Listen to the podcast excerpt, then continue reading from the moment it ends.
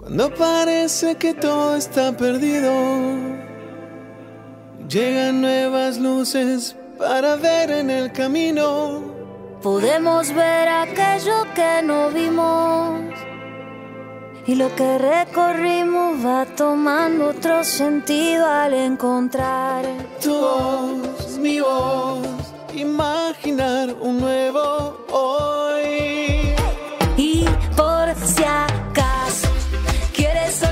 Pasos, puedes contar conmigo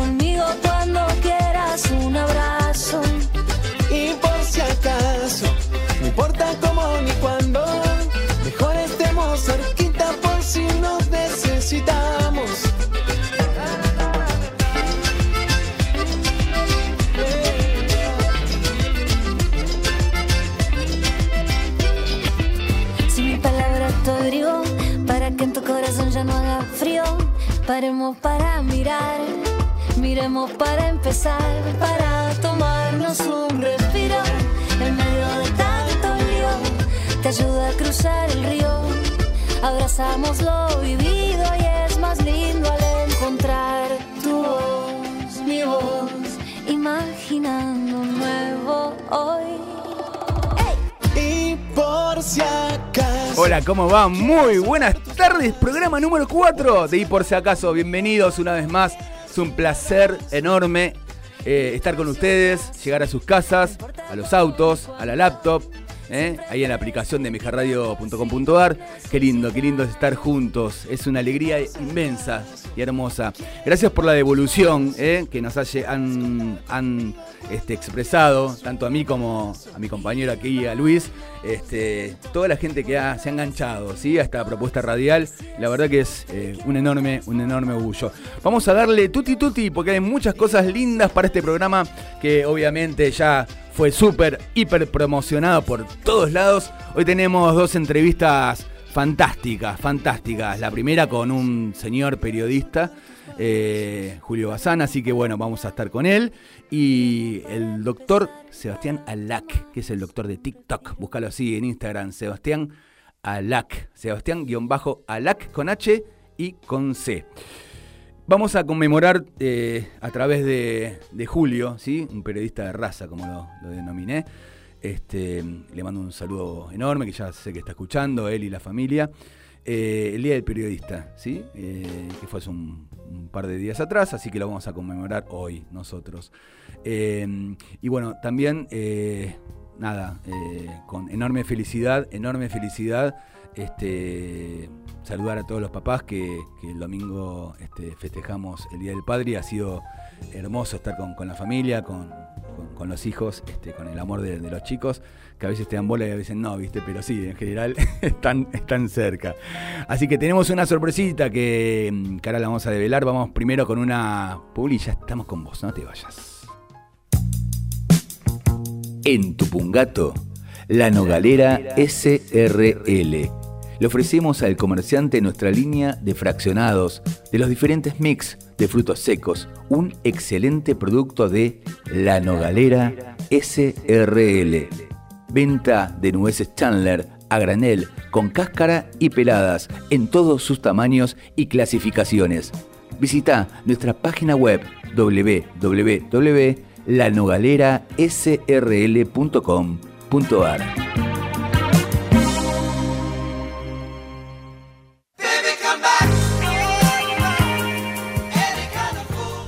Bueno, este tema especial que todavía estoy temblando, la voz, estoy emocionado. Eh, bueno, mi príncipe, está el rey y el príncipe, ¿sí? Es autorreferencial, perdón, amigos. Es así. Este, bueno, el príncipe de la familia, Uri, me dedicó este tema. eh, la escribió especialmente para mí y ya estoy emocionado. Este, mira que la escuché varias veces en el auto, en el trabajo. Y quiero que quiero compartirlo con ustedes. Es el tema que, que Uri, bueno, escribió con todo su amor. Lo escuchamos para el Día del Padre.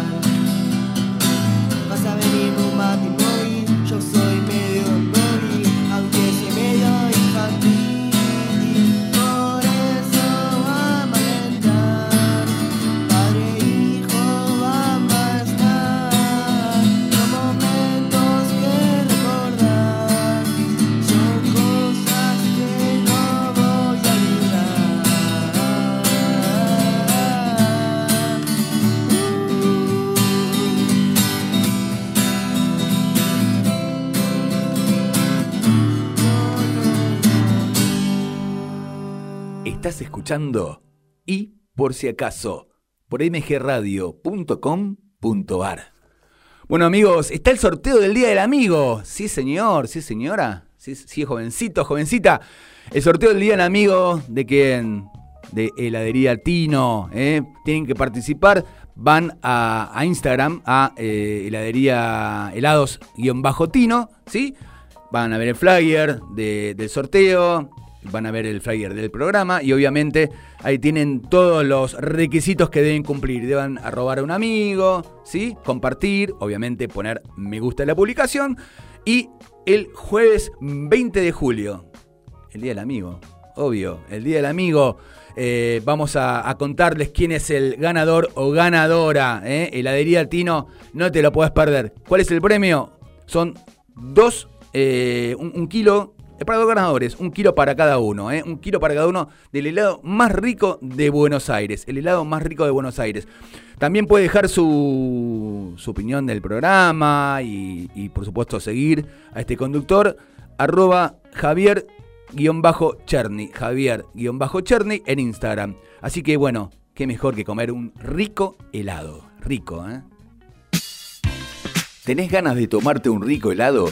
Heladería Tino desde 1965 nos encontramos en el barrio de Caballito brindando los más deliciosos helados artesanales. 58 años nos avalan liderando la fabricación de cremas heladas. Siempre con una selecta variedad de sabores para deleitar el paladar de nuestros clientes. Heladería Tino, la típica tradición italiana. Nos encontramos en Avenida Díaz Vélez 4520.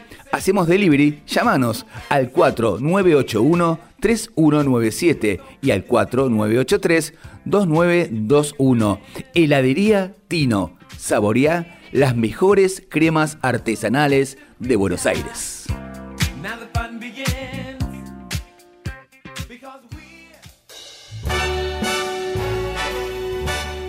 Y ya saben, cuando está este tema es para presentarlo a él. Escuchen, escuchen un poquito. Con ustedes, señores y señores, Luis Idoyaga Molina. ¿Cómo anda, señor? Javi, muy contento de otro jueves acá con ustedes. Hola, mundo. Este, bueno, hoy los voy a acompañar con una publi increíble, les va a dar mucho hambre. Una oblea con cuatro capas. Espere, espere, espere, espere. Ok. A ver, a ver, a ver. Creo que la... Ah, a ver, a ver. Cuatro capas, tres capas de pasta de maní, caramelo. ¿Me voy a comprar ya o no? No, no creo, pero dan muchas ganas de ir al kiosco a comprar. A ver, a ver, ¿la escuchamos? Dale. Y después me sigue contando, ¿le parece bien? Perfecto. Yo soy un tubi que andaba solo en una ciudad pesada hasta que un día encontré una tubi y quiso que la acompañara. Yo soy un tubi, cuatro de maní y caramelo. Yo estoy bañada en chocolate. Vamos subidos a los bolsillos de una ciudad soleada. Tubi 3 y Tubi 4. Ya me acuerdo, ya me acuerdo, Luis. Era una oblea, como usted dijo, de cuatro capas, eh, tres capas de pasta de maní, y arriba caramelo, sí, y, y, maní tostado, ¿no? Y... Ah, sí, mucho chocolate. Ah, espectacular. chocolate, muy rica. ¿De, cuándo es esta publicidad? 1984, Javi. Dos golosinas que caminan por la calle de los brazos. Y bueno, se van caminando. Así nomás. Así nomás, contentos. Se encontraron y van caminando. Mirá, eh, música pegadiza, linda. Pegadiza, escrita por Golden y Claudia Brandt. Usted tiene algo más, ¿no? Porque siempre tiene, siempre tiene. Siempre hay algo más, siempre bajo la manga. Escuchamos lo que tiene y después me cuenta. Dale, vamos por ahí.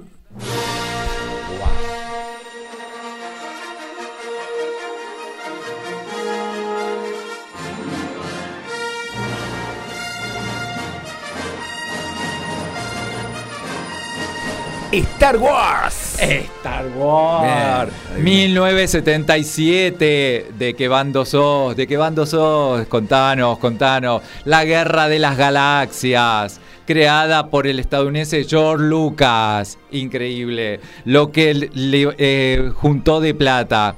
Primero fue distribuida por Fox y después por Disney. Su trama describe las vivencias de un grupo de personajes que habitan una galaxia ficticia. Interactúan con elementos como la fuerza en un campo de energía metafísico y omnipresente, que posee un lado luminoso, impulsado por la sabiduría, la nobleza y la justicia, utilizado por los Jedi, y un lado oscuro usado por los Sith. Usted tiene. Vamos a jugar, ¿no? Vamos a jugar. A Esto ver, me a- gusta a ver, a- mucho. ver. Frases, frases Tíreme, si-. Una tengo que adivinar. Soy tu padre. Y- ¿Quién lo dijo? Y eh, Darth Vader. Muy bien, vamos por ahí. Bien, bien, vamos. Bueno, a ver, tire dos, dos. La gente tiene que jugar Espere, ahora. espere. ¿Se comunican a dónde? Al WhatsApp. Al WhatsApp 11 70 05 21 96. A ver, ¿me, me lo dice de vuelta? 11 70 05 21 96. Bueno, tire las dos. eh, a ver si la gente. La frase más icónica de Star Wars. No la diga, ¿eh? Que la gente escriba al, al, al, al WhatsApp. Ahí se. Al Eso, WhatsApp. al WhatsApp. Al 11 52196. ¿Cómo es la pregunta? La frase más icónica de Star Wars. Ok.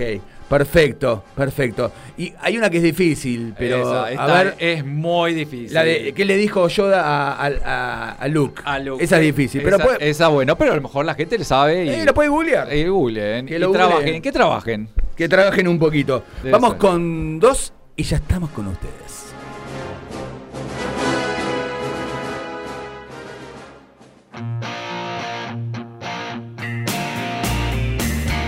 Estudio Caseros. Brindamos servicios empresariales, previsionales, asesoramiento legal, liquidación de impuestos, seguros patrimoniales. Nos encontrás en Andrés Ferreira 2787, Caseros, 3 de febrero. Comunicate al 4734-1397 y al 4716-5632. Nuestro WhatsApp 116-252-5227. Buscanos en las redes Estudio Caseros y nuestra página web www.estudiocaseros.com.ar.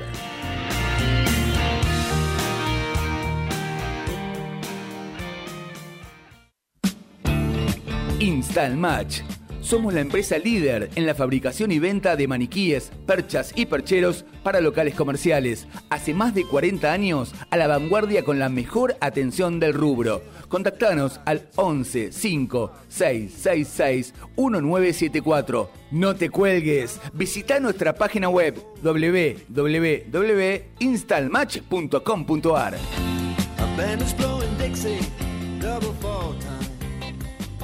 Bueno, ya estamos, ya estamos ahí nomás de la entrevista con Julio Bazán, así que quédense ahí, no se muevan, que va a ser muy, muy buena. Les recuerdo lo que habíamos hablado en un par de programas as- atrás, rescatando cuatro patas guion bajo, ¿eh? Búsquelo así en Instagram, ¿eh? Hay que ayudar, hay que colaborar, ¿sí? Es un grupo de, de personas, eh, señoras, señores, muchachas y muchachos, que, que ponen todo, todo el cuerpo y, fundamentalmente el amor para rescatar y para salvar y para darle buena vida, ¿sí? A las mascotitas, darle tránsito, eh, llevarlos al veterinario y nada, darle siempre lo mejor. Y la entrevista, una súper entrevista, eh, una charla, una charla así, entre amigos, con el doctor de TikTok. ¿Sí? Búscalo así en Instagram, búscalo así en Instagram. Sebastián-Alac. Así que eso, nada, atente. Mirá que estamos como todos los jueves de 7 a 8 de la noche. ¿Venimos con dos? Dale. ¿Tenés ganas de tomarte un rico helado? Heladería Tino. Desde 1965 nos encontramos en el barrio de Caballito brindando los más deliciosos helados artesanales. 58 años nos avalan liderando la fabricación de cremas heladas. Siempre con una selecta variedad de sabores para deleitar el paladar de nuestros clientes. Heladería Tino, la típica tradición italiana. Nos encontramos en Avenida Díaz Vélez 4520. Hacemos delivery, llámanos al 4981-3197 y al 4983-2921. Heladería Tino. Saboreá las mejores cremas artesanales de Buenos Aires.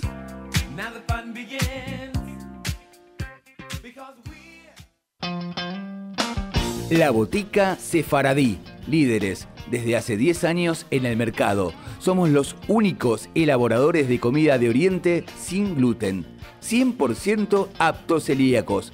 Pedidos por WhatsApp al 11 2 537 8952. Mencionando y por si acaso, tenés un 10% de descuento. Búscanos así en las redes Botica Sefaradí. Nos encontramos en Villa del Parque, Ciudad de Buenos Aires. La Botica Sefaradí, comida de Oriente sin gluten. Gracias Jorge, Ismael, gracias a todos por estar, gracias Susana, eh, gracias Ricardo por estar escuchando, se viene la entrevista, así es, gracias Gus, gracias por tanto afecto y tanto cariño, te quiero mucho.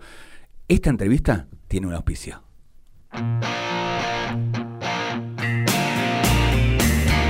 Estudio Caseros. Brindamos servicios empresariales, previsionales, asesoramiento legal, liquidación de impuestos, seguros patrimoniales. Nos encontrás en Andrés Ferreira 2787, Caseros, 3 de febrero. Comunicate al 4734 1397 y al 4716 5632. Nuestro WhatsApp 116 252 5227. Buscanos en las redes Estudio Caseros y nuestra página web www.estudiocaseros.com.ar.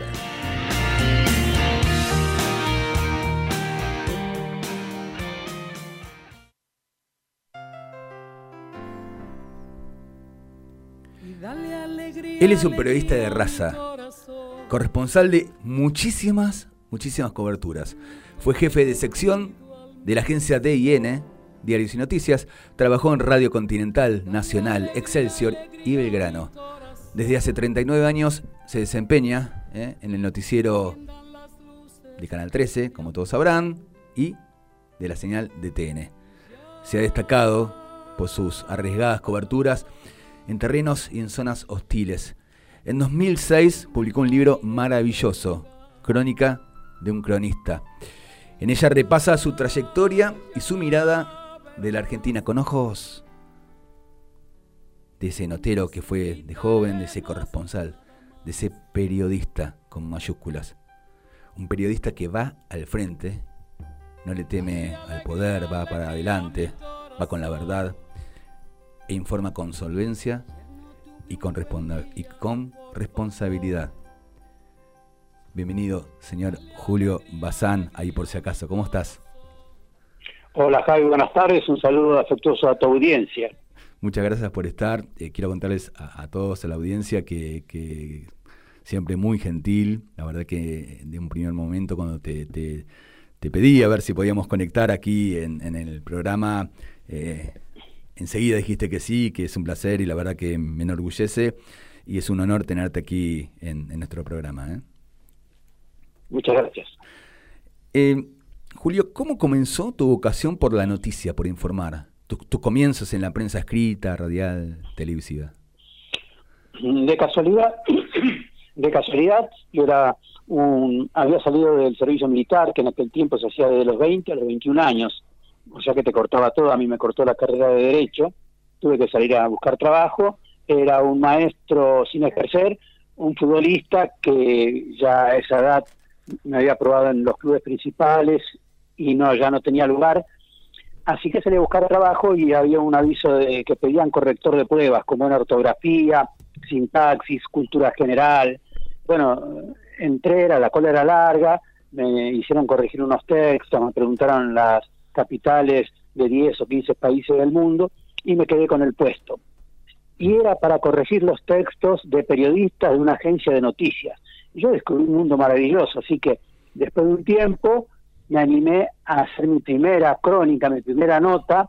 El jefe de redacción la tuvo en el bolsillo unos cuantos días para desesperación mía. Por fin la publicaron. Y cuando vino publicada en letras de molde, porque llegaban los recortes de los diarios en los que parecía publicada del interior del país, fue uno de los momentos más felices de mi vida. Ahí me enamoré de la profesión.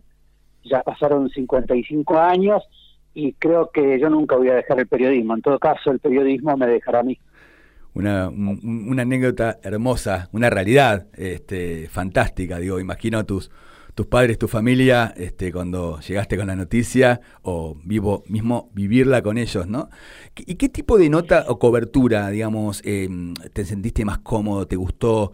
Este, ¿Cuál podrías decir, digamos, que te dio más satisfacción, ¿no? ¿O, tenés alguna anécdota que, recuerdes curiosa, insólita o, extraordinaria, Julio? No, eh, la agencia fue una escuela, la agencia de noticias, ahí hice todas las secciones eh, policiales, deportes, artes y espectáculos, eh, cubrí noticias de economía, fue como una gran escuela. Después ya en la televisión, que se convirtió en mi trabajo principal, eh, me dediqué especialmente a las noticias de carácter social. en estas últimas décadas fueron muy convulsionadas, había ajustes socioeconómicos salvajes en unos casos que provocaban la reacción de los pueblos, era la época en que muchos chicos se morían por desnutrición, los pueblos se levantaban en puebladas, y me tocó cubrir todo eso, aparecían los primeros muertos en represiones, y me tocó este, cubrir todo eso y ya se convirtió en mi especialidad. Y ahí fue que, como una de las claves de, mi carrera, comprendí ya hace años, ¿eh? como casi como un descubrimiento, que el periodismo, dentro de las posibilidades de quien lo ejerce, Javi, tiene que estar al servicio de la gente, dar voz a los que no tienen voz. ¿eh? E, ese poder que te da el ejercicio de la palabra y de la imagen, ponerlo eh, para que sea de beneficio común, denunciar la injusticia, interpelar a los responsables, amplificar el reclamo de los que sufren y no dejarse doblegar ni amedrentar por los gobernantes o los poderosos. Siempre eh, los poderosos quieren subordinar al periodismo y tienen dos vías, Javi. Una, que te quieren imponer autoridad y muchas veces la amenaza. Y la otra son los sobornos. Ese es un peligro para los periodistas. Los poderosos quieren tener periodistas prácticamente a su servicio. Entonces, eh, con los sobornos, con las dádivas, con la con la pauta. Eh, es el, término que ahora está de moda, es eh, que la gente dice los periodistas ensobrados, eh, los, periodistas a los que los compran. Pero eso es desnaturalizar al periodismo, en mi opinión. Existió y siempre existirá, pero está en la conciencia de cada periodista preservar la pureza de su vocación o venderlo al mejor postor. Hay que tomar posición, Javi. Julio, tuviste innumerables coberturas, estuviste fuiste protagonista, en donde el peligro y la violencia y el miedo ¿eh? estaba, estaba ahí latente. ¿Cómo era convivir con ese miedo, Julio? Bueno, en, este tipo de noticias traumáticas eh, hay periodistas que eh, están decididos a cubrirlas y otras no. Vale la pena recordar, ahora el 29 de junio Javi, se va a conmemorar el Día del Camarógrafo. Y vos sabés que es en homenaje al heroísmo de un argentino, se llamaba Leonardo Henriksen, y él filmó su propia muerte. ¿eh? Él estaba grabando cuando el levantamiento militar en Chile en 1973, eh, un soldado de un camión lo apuntó y le dijo que no se iría filmando y él, fiel a su vocación, siguió filmando y se ve cuando dispara en, en la grabación que él tomó, se ve cuando dispara el soldado y después se ve cuando la cámara cae al suelo y ahí lo mataron en ejercicio de su labor. Y, yo creo que es la fuerza de vocación la que empuja a algunos periodistas a arriesgar la vida, bueno, para que el televidente, el oyente o el lector cuenten con la información, que de otro modo nunca tendrían.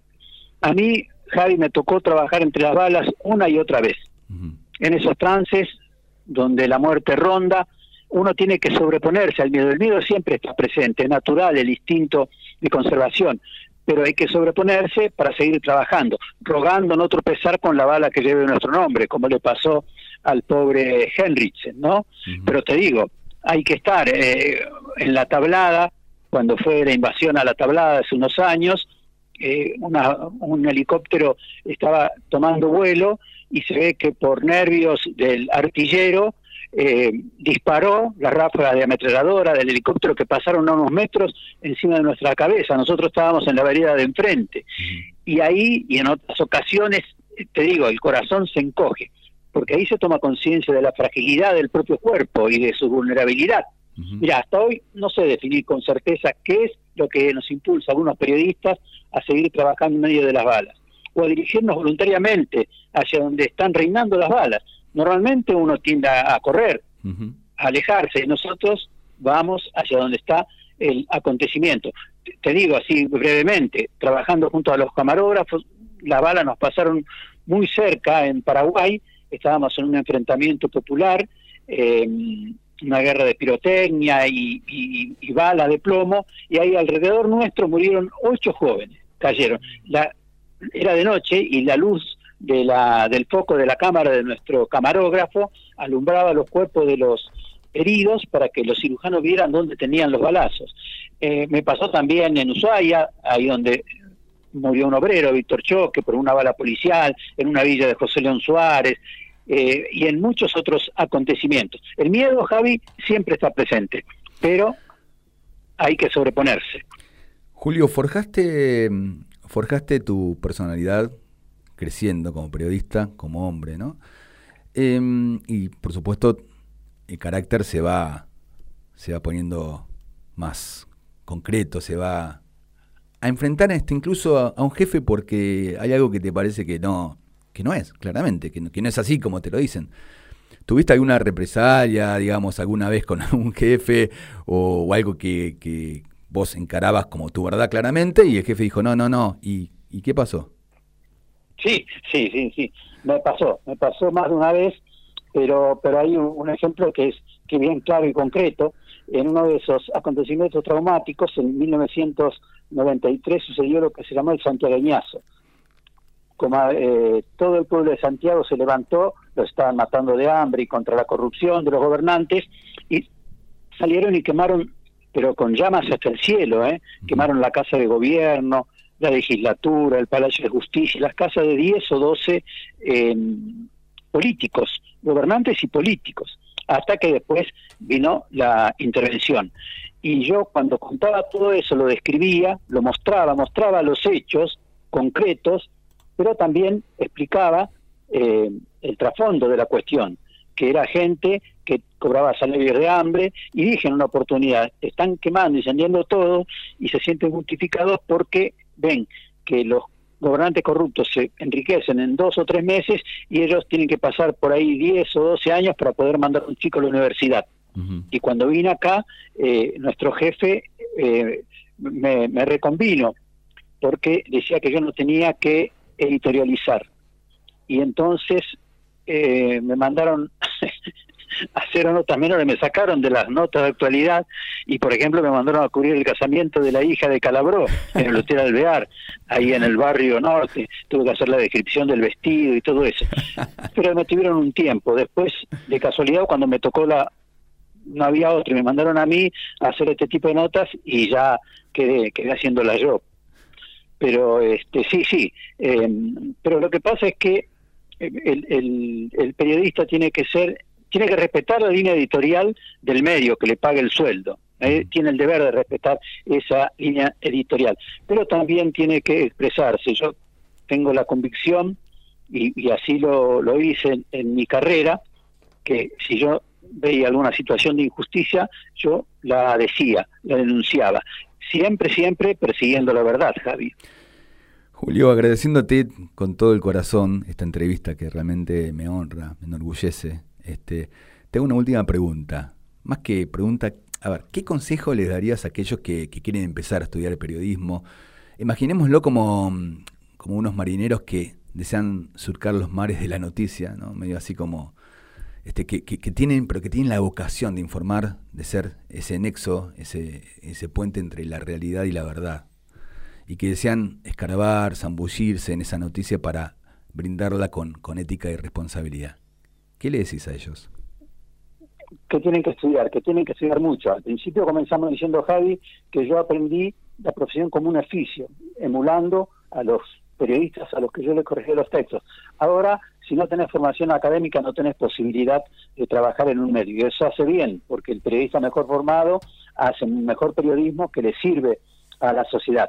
El consejo complementario, por supuesto, actualizarse en, en todo lo que sea eh, tecnológico, pero también leer, leer mucho a los clásicos, a los clásicos argentinos, a los Borges, a los Cortázar, a los latinoamericanos, García Márquez, a los eh, norteamericanos, a los ingleses, a los rusos, hay tanto que leer para formar bien el lenguaje, cultivar el lenguaje. Y si me dejas una última reflexión, Obvio. vos sabés que, eh, y, y para los periodistas, que sean fieles a su vocación y a la verdad, que no se dejen comprar, ni influir, ni fanatizar. Vos sabés que lamentablemente yo estoy preocupado ahora, porque en estos momentos tan convulsionados de la Argentina, cuanto más hace falta un periodismo que dé mensajes claros, que, que le lleve eh, claridad a la gente en este momento de división, de grieta, eh, parece que eh, se dedican a incentivar ese enfrentamiento de la gente. Yo no sé por qué pasa eso. Eh, la gente eh, hace más comentarios que información. La información es lo fundamental.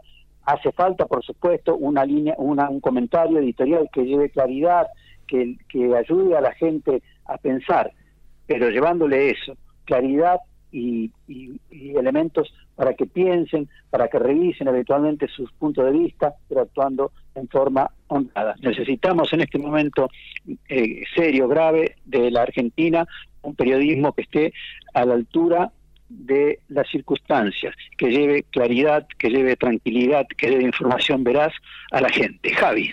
Julio, gracias, emocionado, feliz, este, honrado y agradecido enormemente por tu generosidad, por haber accedido a esta entrevista.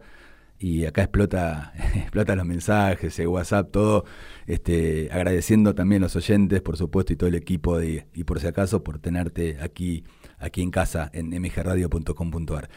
Julito. Un placer y un saludo Sí. grande a tu audiencia, Javi. Gracias. Hay, hay un, un tema, ¿no? Que, que cada entrevistado o entrevistada elige para, para despedirnos. ¿Vos qué elegiste? Yo elegí gracias a la vida ese tema de Violeta Parra, la gran autora chilena, gran música chilena. Eh, justamente cuando yo entré a esa agencia, a los 21 años, y sonaba constantemente, y es una invitación a amar la vida y lo fundamental de la vida, porque a veces nos perdemos en cosas intrascendentes, nos hacemos problemas, y, y la vida, la vida en sí es un don que hay que apreciar y hay que disfrutarlo y hay que honrarlo, como canta Violeta Parra en Gracias a la Vida. Javi. Julio, te abrazo con todo mi corazón eh, y gracias, gracias a la vida y gracias por estar aquí. Chao. Abrazo.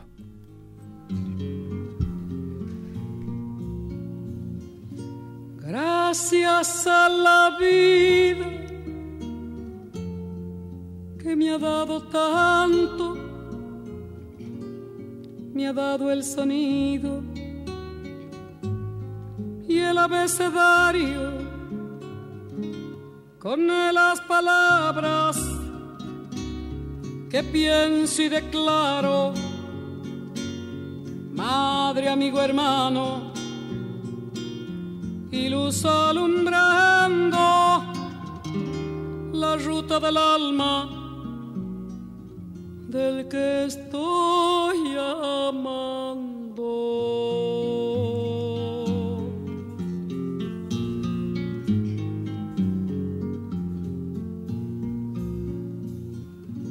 Gracias a la vida que me ha dado tanto me ha dado la marcha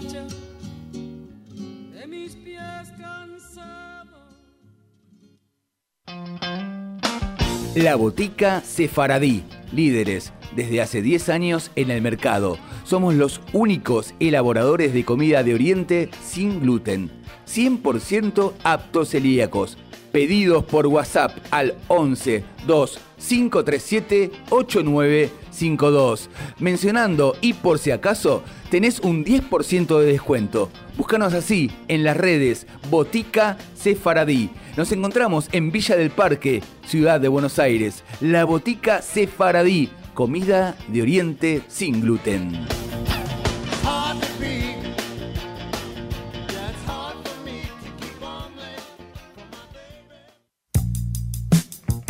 En Tupungato, La Nogalera SRL. Le ofrecemos al comerciante nuestra línea de fraccionados de los diferentes mix de frutos secos, un excelente producto de La Nogalera SRL. Venta de nueces Chandler a granel, con cáscara y peladas en todos sus tamaños y clasificaciones. Visita nuestra página web www.lanogalerasrl.com.ar.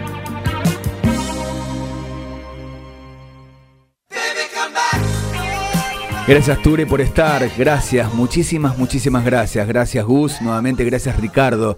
Así es, es un señor, Julio Bazán, muy buena entrevista. Muchas gracias, muchas gracias. eh, a corazón abierto, se hizo con mucho, con mucho amor. Eh, Osvaldo Avellaneda, gracias, eh, gracias por estar. Un, un muy buen tipo, Julio. Muy buena la charla y la coronaste con, con la genial Mercedes Sosa. Lo eligió él, ¿eh? Él elige, el entrevistado o entrevistada elige el tema con el cual nos despedimos. Gracias, Julio, por estar. Estoy muy, muy emocionado. Gracias, Ture. Acá te leo. Muchas gracias. Esta charla, más que entrevista, esta charla, más que entrevista, ¿sabes qué? Sí, tiene un auspicio.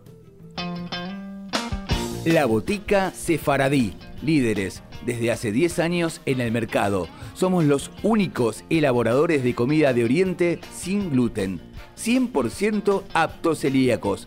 Pedidos por WhatsApp al 11 2 537 8952. Mencionando y por si acaso, tenés un 10% de descuento. Búscanos así en las redes Botica Sefaradí. Nos encontramos en Villa del Parque, Ciudad de Buenos Aires. La Botica Sefaradí, comida de Oriente sin gluten.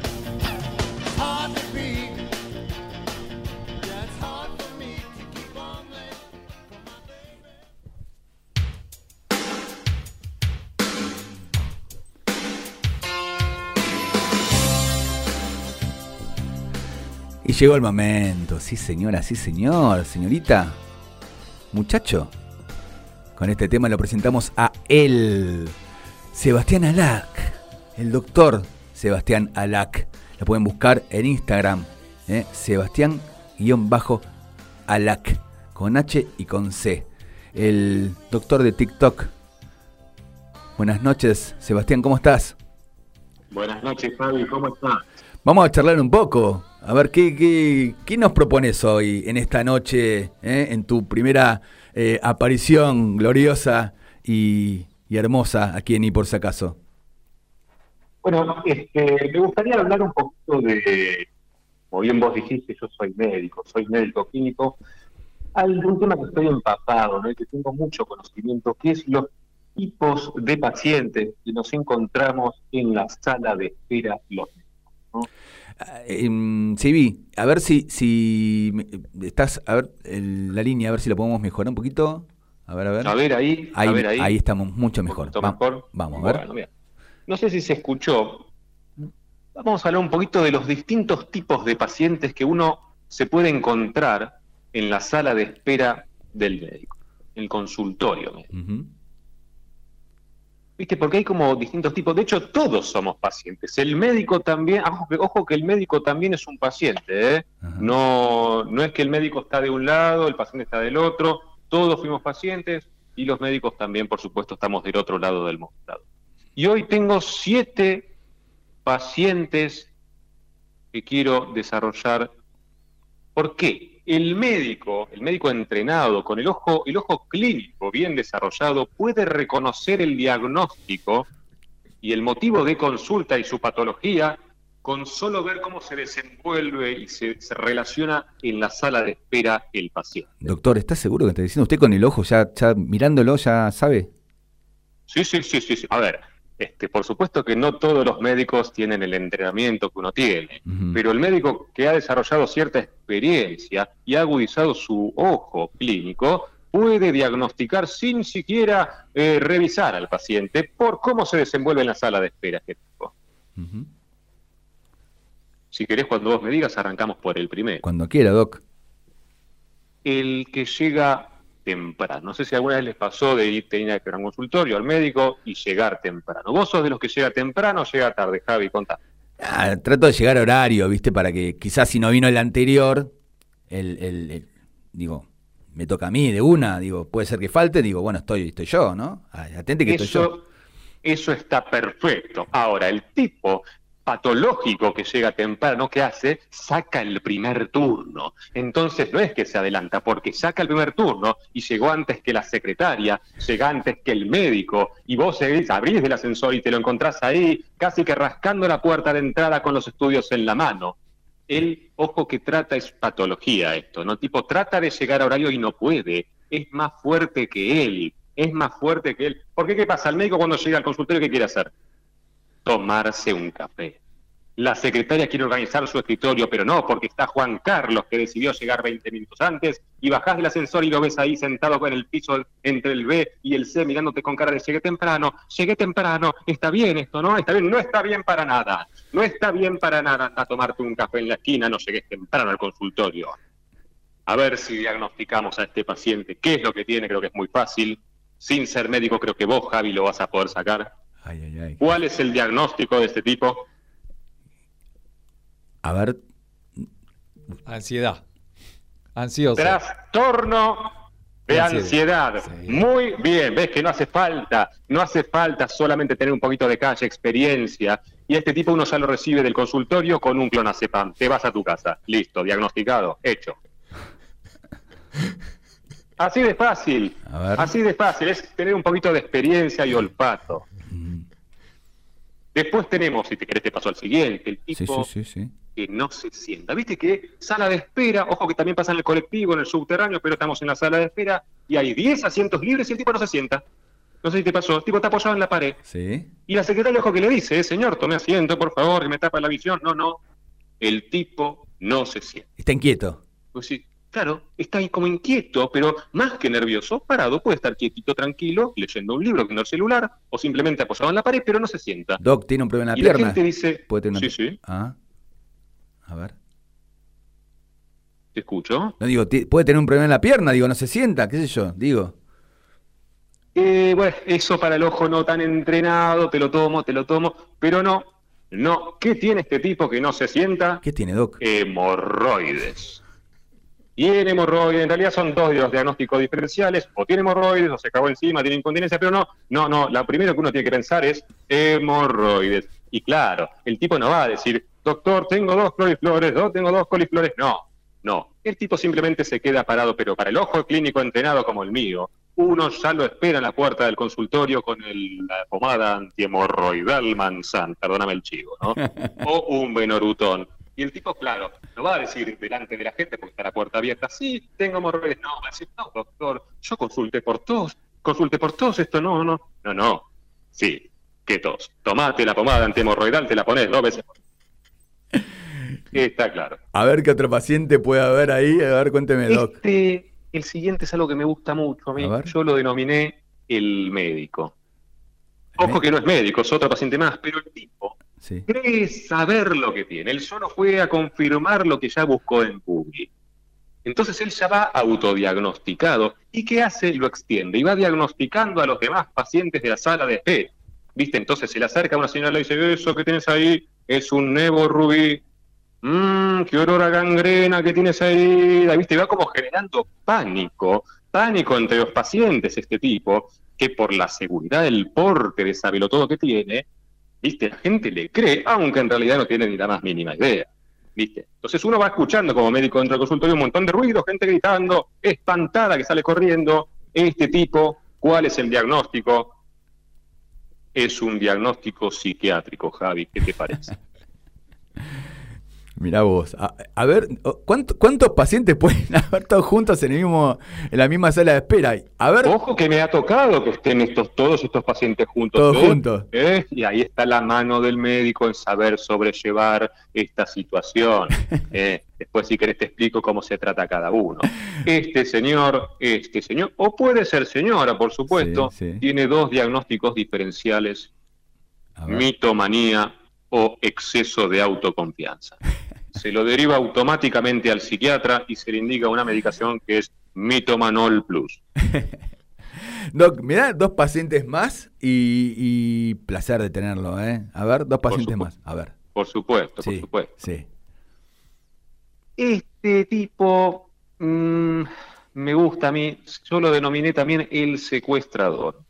El tipo llega. Llega, hace un paneo general, mira a quien tiene alrededor y elige a su víctima, elige a su presa. Se sienta al lado de la pobre viejita, habitualmente es una pobre viejita la víctima, que a simple vista puede parecer que el tipo es simpático, sociable, que lo único que busca es tener contacto con la gente y mantener una conversación desinteresada hasta que llegue su turno, pero no, pero no, lo que él busca es evacuar, evacuar todas sus dudas y comentarios que tiene para hacer. Y nos sigue un hilo de conversación pasea aleatoriamente por todos los temas habidos y por haber que se le ocurren. Ah, ¿y hace mucho que tiene tos, señora? Yo también tengo tos. Pregunta, pero no le interesa la respuesta, él continúa. Yo tomé aceptobrom, me hizo más o menos, ¿usted tomó? ¿Ya vino otras veces? Es bueno esto médico, fíjese cómo saltea de tema en tema. A mí me lo recomendó el Vita, la verdurera de la esquina. Lo único que me dijo es que es de Morón, pero no del barrio, digo que demora mucho en atender. ¿Y qué trae en esa bolsa? Yo tengo dos hijos. ¿Usted dónde vive? Yo el mundial, ¿qué le pareció a Julián Álvarez? Y ahí se extiende, se extiende por donde quiere. Y este señor, que no para de evacuar sus dudas y comentarios, tiene diarrea. Se la pasa evacuando en la sala de espera. Doc, Que lo va a negar, que lo va a negar, que va a decir, no, yo vine por tos, pero no, tiene diarrea, aunque él no lo admita. estamos hablando con el doctor de TikTok, Sebastián-Alac, así lo podés buscar en Instagram. Doc, ¿me da el último paciente? Y lo despido por hoy, porque terminó el turno. Dígame, a ver.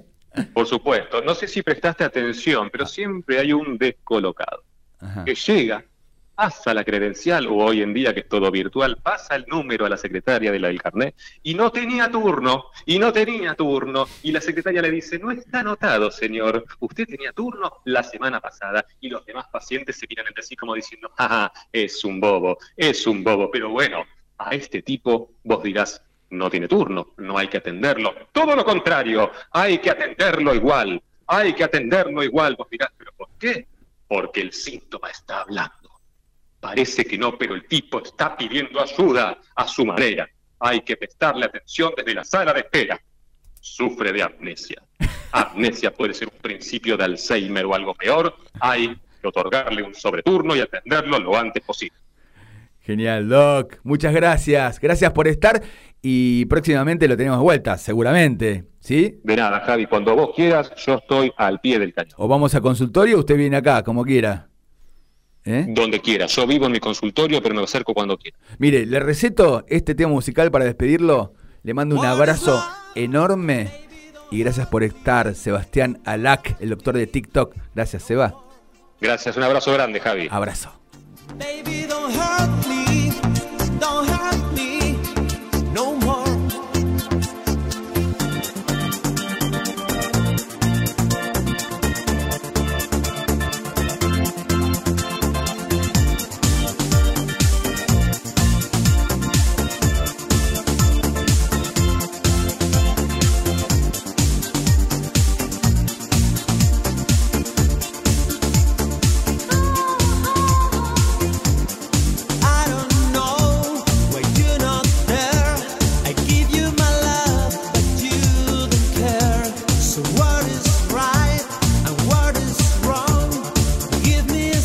Muchas gracias, Ture. Muchas gracias. Muchas gracias por estar. Qué lindo. Gracias, Gustavo. Gracias nuevamente. ¿eh? Gracias, gracias, gracias, gracias. Wow, canta gente linda, por Dios. Ani, cita obligada. Muchas gracias. Chabela, estás ahí, ¿no? Chabela, Chabela, Chabela. Ahí estás, ahí estás. Sabía que estás escuchando. Gracias por estar ahí con Martín. Gracias. Es un placer, es un honor ¿eh? que estés escuchando. Y por si acaso, Emiliano Urquiza, gran charla. Tubi 3 y Tubi 4 lo usamos para regalarles a las chicas que nos interesaban. Excelente recuerdo. Ja, claro que sí.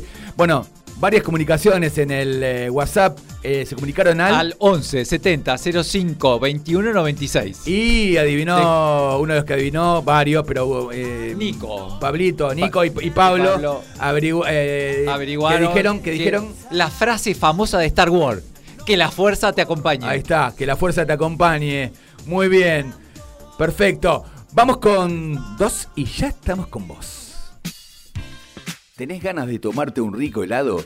Heladería Tino. Desde 1965 nos encontramos en el barrio de Caballito brindando los más deliciosos helados artesanales. 58 años nos avalan liderando la fabricación de cremas heladas. Siempre con una selecta variedad de sabores para deleitar el paladar de nuestros clientes. Heladería Tino, la típica tradición italiana. Nos encontramos en Avenida Díaz Vélez 4520. Hacemos delivery, llámanos al 4981-3197 y al 4983-2921. Heladería Tino. Saborea las mejores cremas artesanales de Buenos Aires. Install Match.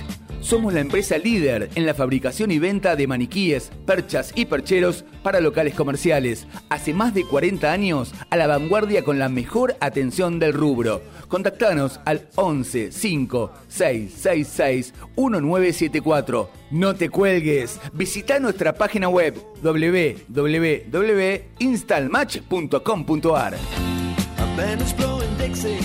Double fall time.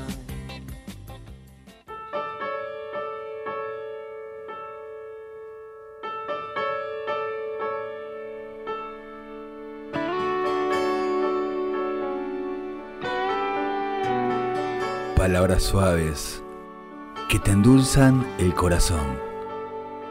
Compartimos juntos este momento romántico.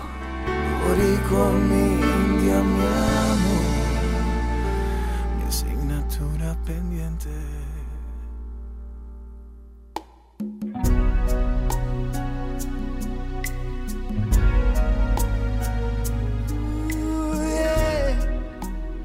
Puedo escribir los versos más tristes esta noche. Escribir, por ejemplo, la noche está estrellada y tiritan azules los astros a lo lejos. El viento de la noche gira en el cielo y canta. Puedo escribir los versos más tristes esta noche. Yo la quise y a veces, a veces ella también me quiso. En las noches como esta, la tuve entre mis brazos. La besé, la besé tantas veces bajo el cielo infinito. Puedo escribir, puedo escribir los versos más tristes esta noche. Pensar que no la tengo, sentir que la he perdido, oír la noche inmensa, más, mucho más inmensa sin ella. Y el verso cae al alma como el pasto rocío. ¿Qué importa? ¿Qué importa que mi amor no pudiera guardarla? La noche está estrellada y, y ella no está conmigo. Mi alma no se contenta con haberla perdido. Como para acercarla, mi mirada la busca, mi corazón la busca y ella, ella no está conmigo. Nosotros, los de entonces, ya no, ya no somos los mismos. Mi voz buscaba al viento para tocar su oído, de otro, será de otro, como antes de mis besos, su voz, su cuerpo claro, sus ojos infinitos. Es tan corto el amor, es tan, es tan largo el olvido, porque noches como, como esta, la tuve entre mis brazos. Mi alma no se contenta con haberla perdido, aunque este, aunque este sea el último dolor que ella me causa, y estos sean los últimos versos que yo le escribo.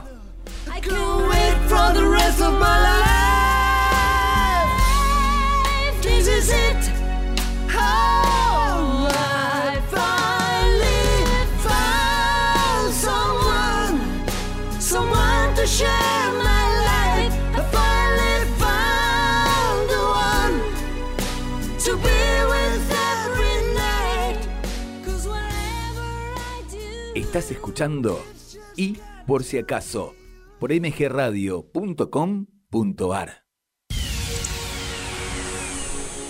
Y nos estamos yendo, señora, señor. Bueno, espero que la hayan pasado bien. Espero, ¿vos cómo la pasaste, Luisito? Excelente, un programón. Salió lindo, ¿eh? Salió lindísimo, Buenísimo. mucha emoción, pasamos por todas las emociones. Bueno, a ver. Dijimos que los sueños se construyen, ¿recuerdan? Que hay que luchar por ellos, que hay que darle fuerza, forma. No, no lo abandones, ¿eh? Dale, dale, dale, dale, que, que todavía hay que dar más todavía. Mucho más, mucho, mucho, mu- mucho más. Siguen respondiendo la gente, tuve 3, tuve 4. Bueno, gracias por estar. Y nos estamos yendo. Te deseo que, que tus sueños sean más grandes que tus miedos. Te deseo que tus sueños sean más grandes que tus miedos. Los espero el jueves que viene a las 7 de la tarde. Si la pasaron bien, es por ahí. Gracias por estar. Ah, y lo último, el que abandona no tiene premio. Los quiero. Gracias.